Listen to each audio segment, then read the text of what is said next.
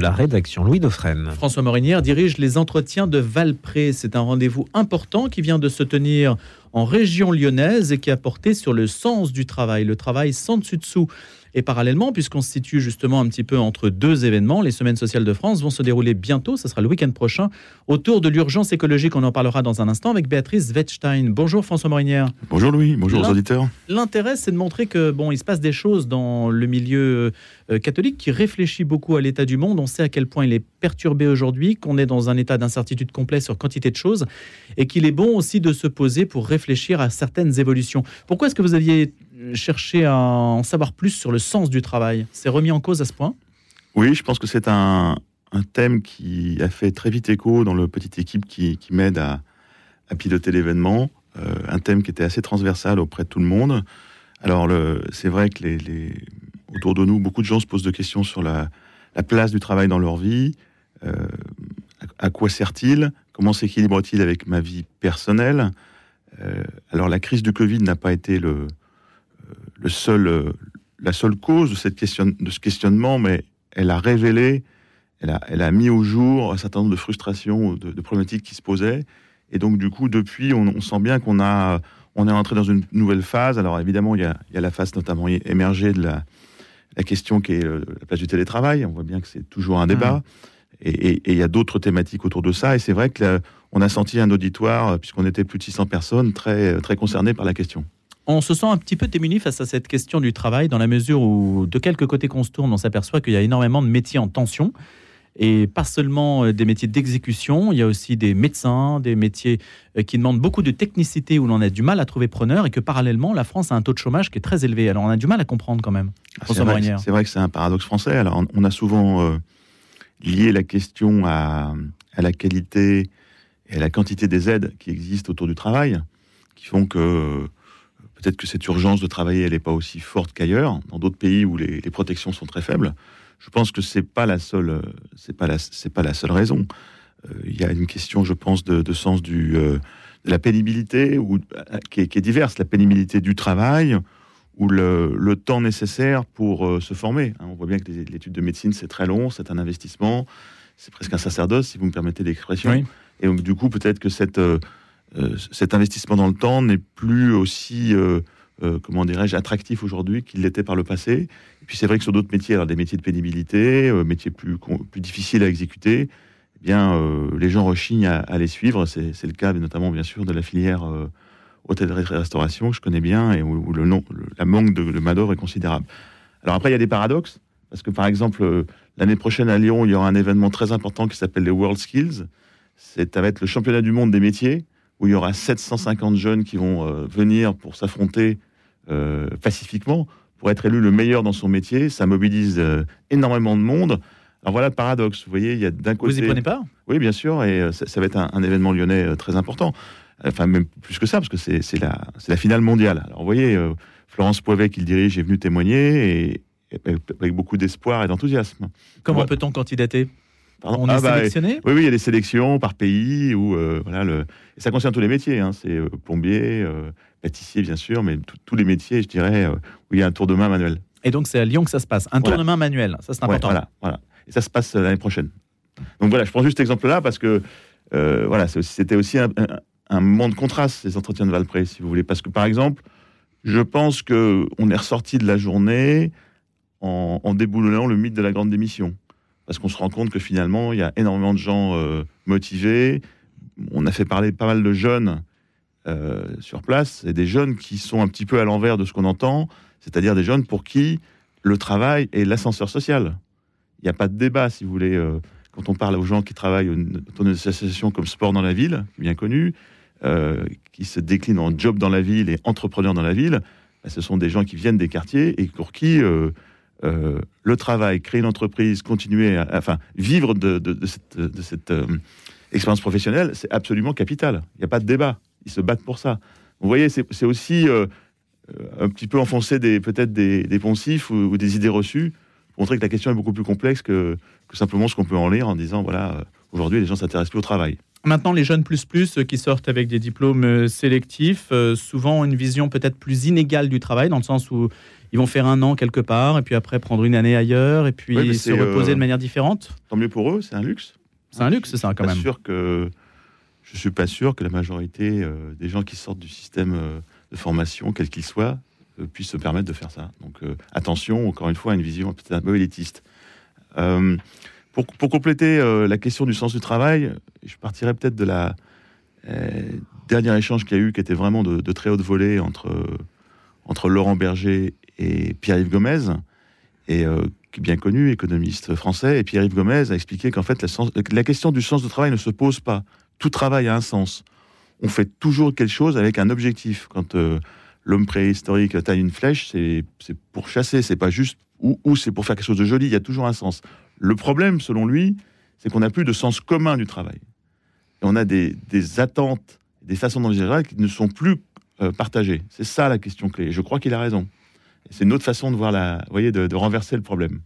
Que pensez-vous du principe d'aliénation qui est que vous avez des personnes qui louent leur force de travail à vil prix Sachant que de l'autre côté, ben, on enrichit des actionnaires, on enrichit des directions qui gagnent énormément d'argent avec des distorsions de salaire énormes. Est-ce que ça, ça ne tue pas le sens commun du travail? C'est euh, le dévoiement du travail. C'est le dévoiement du travail utilisé comme un, outil de, euh, création euh, unique de richesse, qui n'est pas un outil de création partagée. C'est le non-respect de la dignité de la personne. Or, le travail, c'est justement le premier droit de l'homme pour pouvoir affirmer sa dignité. Et d'ailleurs, on en a un petit peu parlé, mais c'est l'occasion de le dire. Vous parliez d'une vision chrétienne des choses. C'est très bien de se parler de la question du sens du travail, mais pensons à ceux qui n'en ont pas, qui n'ont même pas le luxe de se poser cette question, qui aujourd'hui euh, sont au, à, la, à, la, à, la, lisière, voire en dehors de la société, parce que c'est leur premier droit. Parce que pas de travail veut dire pas de revenus, pas de revenus veut dire pas de moyens de vivre. Donc là aussi, on voit bien que ce travail, il est essentiel, il est, il est, il est à l'origine même de la dignité de l'homme. Vous avez dirigé plusieurs entreprises, François Marinière. À quoi reconnaît-on un patron chrétien? Euh, Est-ce que ça se reconnaît au-delà de la carte de visite Moi, je préfère dire un chrétien qui est patron qu'un patron chrétien.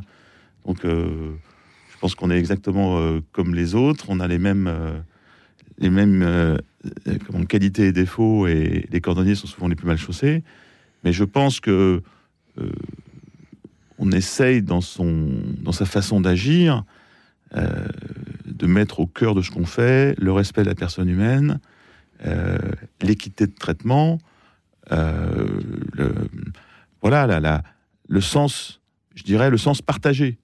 on a eu une magnifique intervention de, Jean-Dominique Sénard, je pense qu'il est bien connu de nos auditeurs et de nos auditeurs. Et voilà, on sent bien que c'est un patron qui est complètement incarné en lui par quand même euh, l'esprit des évangiles, même s'il ne le dit pas comme ça, mais ça respire en lui. Euh, le fait de, euh, de, dialoguer avec son management, le fait d'impliquer les gens, le fait de respecter la personne, le fait d'être, je dirais, soucieux du partage de la valeur. voilà, on sent que c'est un homme qui est pétri de cette doctrine sociale de l'Église. L'attention aux autres. Vous seriez patron d'Onclusive, François Morinier. Inclusive à licencier 217 personnes qui faisaient de la veille data pour les politiques, les administrations, parce qu'il y a l'IA qui permet de faire aussi bien, voire mieux, plus vite. Et donc des personnes en mois de janvier sont sur le carreau parce que cette multinationale inclusive donc a décidé de les remplacer. Alors il y a des arguments X ou Y, hein. il y a ceux qui pensent, et moi j'ai entendu des émissions sur l'IA en particulier du MEDEF qui disent euh, le porte-parole du MEDEF disait bah oui, ce sont des gains de productivité énormes que l'intelligence artificielle va nous permettre de réaliser sur le travail donc. Mhm. je, vais, paraphraser là aussi un peu Laurent Berger. Euh, des révolutions industrielles de, tout type, on en a eu beaucoup, qui ont remis en cause le, le, travail. On pense à la robotique, hein, qui a été un, choc pour le, monde industriel, mais qui a permis aussi euh, de créer des postes à valeur ajoutée, de faire monter en puissance des gens qui étaient du coup euh, capables de, piloter des robots, de les faire marcher. C'était un, job à valeur ajoutée. Donc, vous pensez que ça va créer de la valeur ailleurs? donc, donc pour, reprendre ce que dit Laurent Berger, c'est qu'il dit bah, aujourd'hui, euh, on en parle beaucoup parce que comme ça touche des cols blancs et, tout d'un coup des, catégories entre guillemets euh, visibles. alors là, on en parle. Voilà. Mm. Euh, rappelons-nous que c'était l'intervention d'Angélique de Langsin, patronne d'Ideal Wine, PME spécialisée dans l'e-commerce. Il y a trois types d'intelligence. l'intelligence analytique, l'intelligence pratique et l'intelligence créative. Alors oui, l'intelligence analytique, elle va être probablement aidée ou remplacée par l'IA. Mais si je parle par exemple de l'intelligence créative, je pense pas que je pense pas que l'intelligence artificielle va remplacer cette façon d'appréhender le travail. Donc il faut trouver un mode opératoire, une valeur ajoutée là, là où justement euh, bah, le toucher de balle de l'homme est, réel. Je, prenais un, autre, exemple qui a été cité par Thomas Geoffrey euh, lors de cette même table ronde. Bah, on peut remplacer un conseiller bancaire par de l'IA, mais qu'est-ce que la relation personnelle avec un, client depuis 15 ans qu'on connaît, euh, avec qui on est capable de dialoguer C'est pas l'IA qui va le faire. C'est pas possible. Hmm, on en est. En tout cas, si ça le fait, ça va être dégradant et, euh, pas forcément la, meilleure façon de créer de la valeur ajoutée pour la banque. Alors, François Morinière, on est en ligne avec. Euh, je précise aussi que vous avez dirigé l'équipe, donc on essaiera de dire un mot de sport et je sais que vous aimez. Euh, avec plaisir. vous aimez en parler. On s'est réservé une petite marche sur les, les JO quand même et le rugby aussi. Antoine Dupont a été désigné meilleur joueur. Mais alors, je passe à un autre événement, justement, puisqu'on se situe entre ces deux événements, les entretiens de Valpré qui viennent de se tenir et les semaines sociales de France qui vont se tenir également donc en région lyonnaise, mais qui peuvent être suivies en ligne. Et c'est Béatrice Wettstein qui va nous en parler. Elle est directrice des semaines sociales. Je précise qu'on reparlera aussi des semaines sociales jeudi prochain avec Isabelle de Gaumin. Bonjour Béatrice Wettstein. Bonjour, bonjour à tous. Alors, vous avez travaillé 25 ans comme journaliste, 10 ans à la rédaction économie du Figaro, 15 ans euh, en Picardie comme correspondante aussi pour le Figaro et Le Point aussi. Et puis, après 7 ans comme responsable du mécénat dans une école d'ingénieurs, vous avez pris la direction donc des semaines sociales de France. Le thème sera l'urgence écologique des réponses radicales, rien que ça. Alors effectivement, là, on a, on a choisi euh, euh, ce thème de l'écologie, euh, évidemment, qui tombe un peu sous le sens compte tenu de ce qu'on vit depuis quelques temps, et avec cette interpellation par rapport aux actions de militants, des actions vécues comme radicales, en se demandant si ça fait avancer la cause ou pas. Donc, on voulait voulait vraiment s'interroger sur, euh, sur les modalités du changement. Et euh, donc, c'est pour ça qu'on l'a intitulé Préparons-nous à un changement radical, parce qu'on sait que les, les enjeux sont énormes, qu'on ne pourra pas. Euh, euh c'est pas des, des, changements qui se feront à la marge. Et donc, on doit aussi se préparer à la fois personnellement, il y, a, y a, une idée de, de, de conversion, mais aussi collectivement, politiquement, institutionnellement. Donc, voilà ce qui va être ce ce, chemin qu'on propose pendant deux jours et demi euh, dès vendredi après-midi. Euh, euh, donc pendant deux jours et demi aux, personnes qui vont nous suivre, comme vous l'avez dit, à Lyon. à Lyon, on sera à l'Université catholique de Lyon et ou en ligne. Alors, Béatrice Wettstein, quand même, la radicalité, ça renvoie aussi à la violence un peu. Est-ce qu'il y a une définition de la radicalité que vous estimez pertinente et que l'on peut suivre? Eh écoutez, si vous voulez en savoir plus, il faut vraiment venir, notamment le, vendredi après-midi, parce que c'est c'est le vrai sujet, c'est un vrai sujet, et euh, donc euh, on va vraiment l'aborder le, frontalement le, vendredi après-midi, avec à la fois une, une, philosophe pour poser la question de la radicalité euh, un peu historiquement, ou ce que ça représente philosophiquement pour faire avancer ou pas un groupe, mais on aura aussi et surtout une, une table ronde où on la parole euh, à, euh, on va déjà donner la parole à aussi un, un militant, euh, un jeune militant de l'association Alternativa qui qui agit depuis longtemps, parfois de, de façon radicale, mais qui réfléchit beaucoup à cette question-là de la radicalité. Euh, et euh, ensuite, euh, nous aurons quatre, enfin, il y en aura trois autres militants qui vont se, se, joindre à cette personne, alors qu'ils sont militants qui sont assez, qui sont jeunes et qui auront eu des parcours différents avec des actions assez radicales. je pense par exemple à une Marilène Lafage qui a aussi mené des actions contre les publicités en ville, les, les publicités lumineuses par exemple. Euh, mais qui est aussi euh, qui, s'est mise en action en soutien aux, politiques de transition, euh, des militants qui se sont battus contre des projets d'aménagement, mais par le l'aspect juridique. Et puis il y aura également ce qui nous a paru intéressant, Antoine Vermorel Marquez, qui est le député LR de la Loire et qui est référent écologie de LR. Voilà. Donc ça, c'est pour vous dire que le sujet n'est absolument pas simple. On sait bien que ça peut heurter, euh, mais qu'en même temps, les choses ne bougent pas autant que certains le voudraient.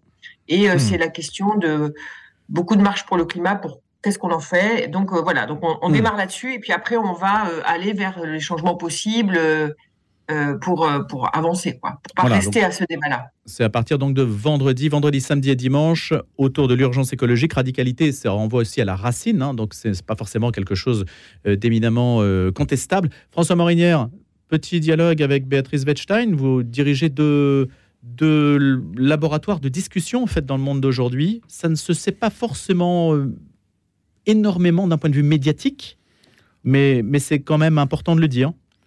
Oui, parce qu'en fait, euh, bon, la médiatisation, ça ne nous intéresse pas euh, outre mesure, parce qu'on est euh, déjà en saturation en termes de public par rapport à l'événement, donc on n'est pas payé au kilo, comme disait le cardinal Urbain, on est payé aussi à la qualité de ce qu'on fait.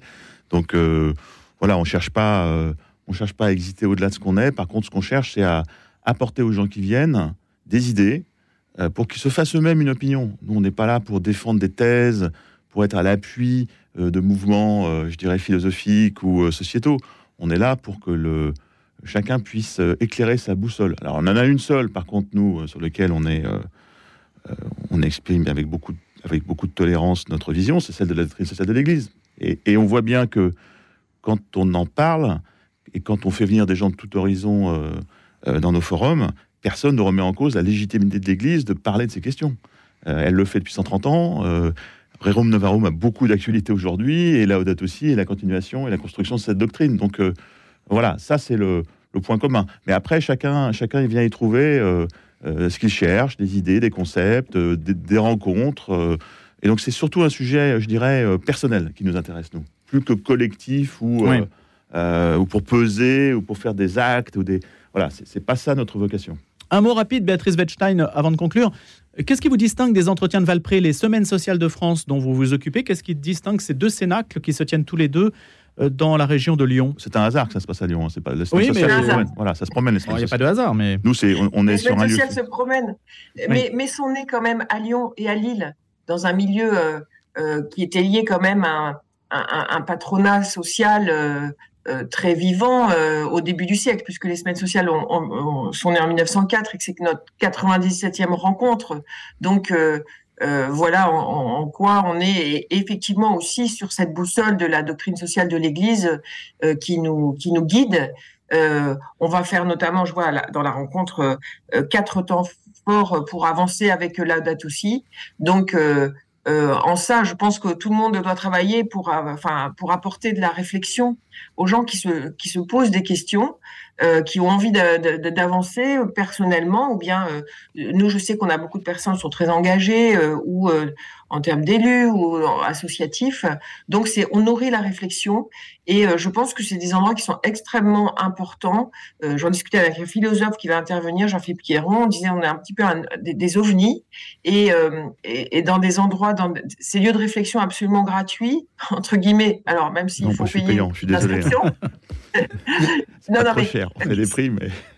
Non, non, mais c'est gratuit dans le sens, euh, nous ne sommes pas des partis politiques. Vous voyez, on n'a pas un objectif. Il n'y a pas euh, d'arrière-pensée. Il n'y a pas d'arrière-pensée. C'est des lieux où on propose de la réflexion. Euh, où on propose de nourrir les personnes dans leur réflexion personnelle pour se mettre en action et, s'engager. Allez, François voilà. Marinière, voulez-vous dire encore quelque chose avant de se quitter, Béatrice Wettstein? Non, pour, pour rebondir là-dessus, effectivement, cette, euh, cette, vision chrétienne, nous, on a une matinée qui est clairement plus spirituelle le samedi. Ça a été l'occasion d'évoquer avec notamment l'archevêque de Lyon sa vision du, sujet, et on a bien vu que bah, le travail, c'est aussi un objet de sanctification. C'est-à-dire que c'est la façon pour l'homme de réaliser sa vocation, pour se préparer à la vie éternelle, en ayant sur terre euh, une action claire dans, sa réalisation personnelle. Donc c'était aussi, je pense, une dimension importante que je voulais souligner. Il n'y a pas d'arrière-pensée, mais il y a un arrière-fond qui met en perspective la chose. Hein. là, on, fait ça, de manière parfaite et, c'est compliqué. Mais en tout cas, c'est aussi la, ce, qui nous, ce qui nous éclaire sur le, notre vocation professionnelle dans le monde. Vous avez participé aux entretiens de Valpré, vous participerez sans doute aux Semaines sociales de France. On peut s'inscrire sur le site, ça commence euh, vendredi prochain, donc avec ce thème de cette année, dont on aura l'occasion de reparler face à l'urgence écologique, des réponses radicales. Je remercie Béatrice Wettstein, directrice donc des semaines sociales. François Morinier, il nous reste quelques minutes. On, Mhm. on parle un peu de sport Allez, d'accord. Allez, je sens que vous frétillez à cette Ah bah idée-là. oui, euh, faut pas me pousser, vous savez. je sais bien.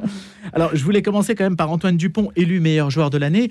On aurait aimé faire un petit bilan de la Coupe du Monde de rugby, puis il y a les histoires du, du Hamas et Bien d'Israël épouvantables qui sont arrivées là-dessus, qui ont vitrifié beaucoup d'informations. C'est clair. Euh, À juste titre. Voilà, à juste titre, bien sûr. An- Antoine Dupont, c'est quand même la figure, le visage peut-être de cette année dans le milieu sportif, Oui, c'est la figure. euh, même s'il en a pris Voilà. plein la figure. hein. avec euh, oui la figure du soldat blessé euh, qui est revenu au courage euh, et qui n'a c'est une histoire inachevée parce que finalement Antoine n'a pas gagné la Coupe du Monde donc je pense que le connaissant un petit peu c'est pas le trophée d'hier soir qui va le consoler Ouais. donc je pense que c'est un grand compétiteur il a voilà il a un peu l'âme blessée et euh, il est déjà tourné vers, vers dans 4 ans mais je pense qu'il est surtout tourné vers les prochaines étapes qui vont nous permettre de de regarder en avant. euh, et donc, il a, il a pris la décision de, de, de, de jouer au rugby à 7.